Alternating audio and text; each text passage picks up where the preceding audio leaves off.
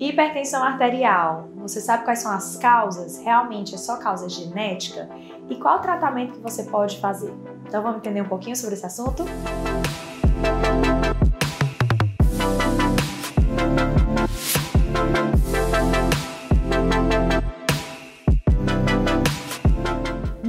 Fala que a hipertensão arterial é genética, né? Muita gente tem, fica hipertenso não sabe por que está hipertenso, fica se questionando o porquê de ter aparecido, ter surgido essa doença e acaba ficando naquela, ah, é genético, provavelmente é genético.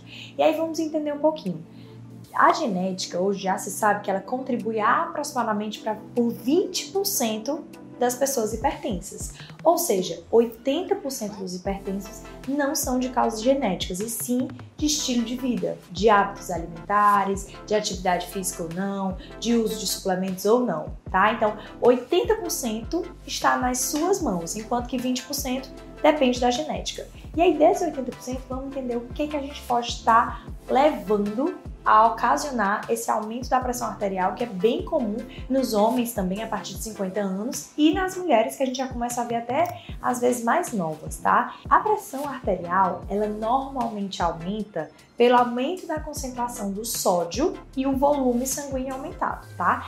Quer dizer que o sódio é um vilão? Não. Quer dizer que o excesso do sódio é sim prejudicial à saúde.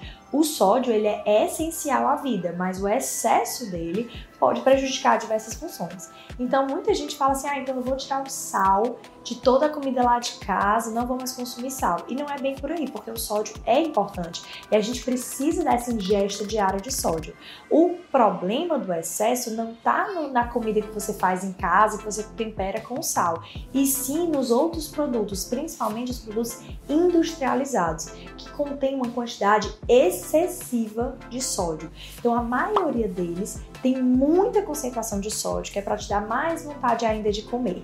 Os refrigerantes, por exemplo, vocês podem olhar na tabelinha deles, tabela nutricional, eles têm uma quantidade absurda de sódio, porque vai fazer com que vocês fiquem com mais sede e queiram beber mais, ficando nesse ciclo vicioso. Então, normalmente, quem tem consumo de excesso de sódio são aquelas pessoas que consumem industrializados e refrigerantes, e não as pessoas que colocam sal na sua comida em casa. Basicamente, entendendo que muito do sódio que vocês consomem está nos industrializados, uma medida muito fácil é reduzir esse consumo tá?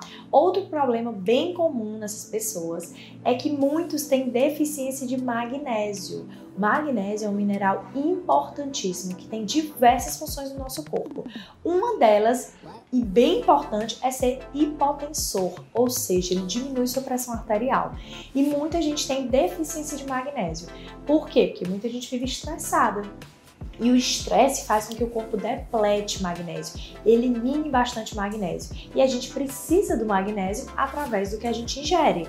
Não temos muito alimentos ricos em magnésio, tá? Então, deixa eu citar assim, os principais. Pelo menos dois alimentos que têm bastante magnésio em sua composição é o abacate, que é um alimento com riquíssima fonte de gordura e também tem uma boa quantidade de magnésio, e as amêndoas tá? Então, não é todo mundo que tem esse consumo, mas é uma ideia que se pode levar que esses alimentos vão te ajudar no controle da pressão arterial.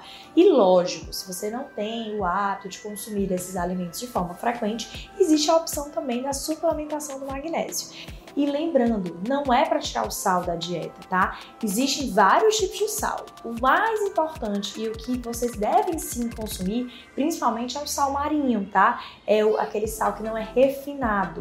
Não precisa ser sal do Himalaia, sal de onde, de daquele outro canto, enfim básico, sal marinho, aquele grosso que você pode até moer em casa, tá? Então aquele sal marinho ele tem uma quantidade boa de sódio e que não vai ser um excesso, não vai ser abusivo. Então você deve consumir o sódio, tá? O sódio é importantíssimo para manter a quantidade de líquido funcionando.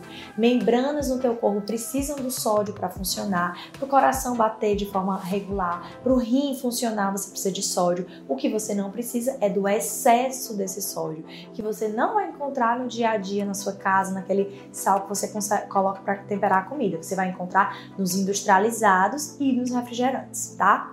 Outra coisa que aumenta bastante a concentração de sódio no nosso corpo, de forma até fora do normal, é o aumento de um hormônio chamado insulina. A insulina é um hormônio que aumenta para metabolizar o macronutriente chamado carboidrato.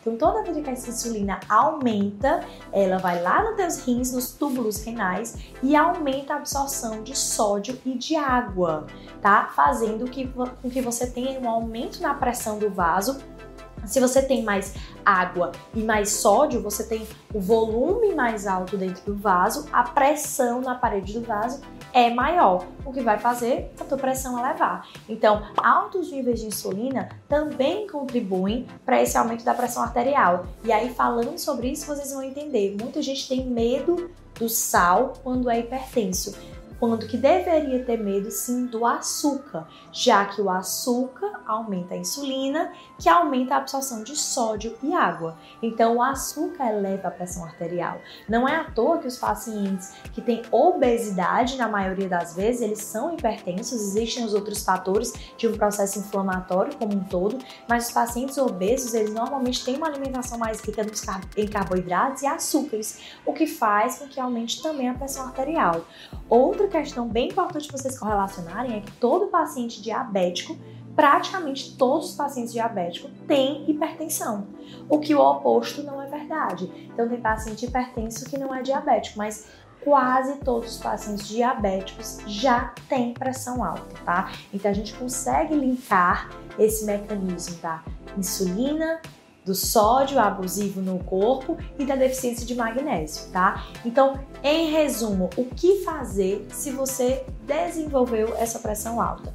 Interessantíssimo retirar os industrializados, retirar os refrigerantes, consumir comida de verdade. A comida de verdade, ela vai vir com sal natural ou no tempero de casa, tá? Então, comer comida de verdade já vai te ajudar bastante. Outra opção é introduzir alimentos com magnésio para que te ajudem a baixar a pressão. Se você não conseguir ingerir uma quantidade adequada, pode fazer a suplementação do magnésio, que deve ser feito de forma individualizada, tanto a dose quanto o tipo de magnésio que você deve consumir, e a partir daí você já vai ter os resultados adequados, tá? A mudança de estilo de vida é sempre básica quando a gente fala em tratamento ou em prevenção qualquer doença. Então, alimentação saudável, com comida de verdade, um sono adequado, prática de atividade física regular. Então, tudo isso influencia na prevenção de uma hipertensão arterial ou até mesmo na condução, no tratamento dessa afecção, tá? Então, espero que vocês tenham entendido um pouquinho sobre o assunto.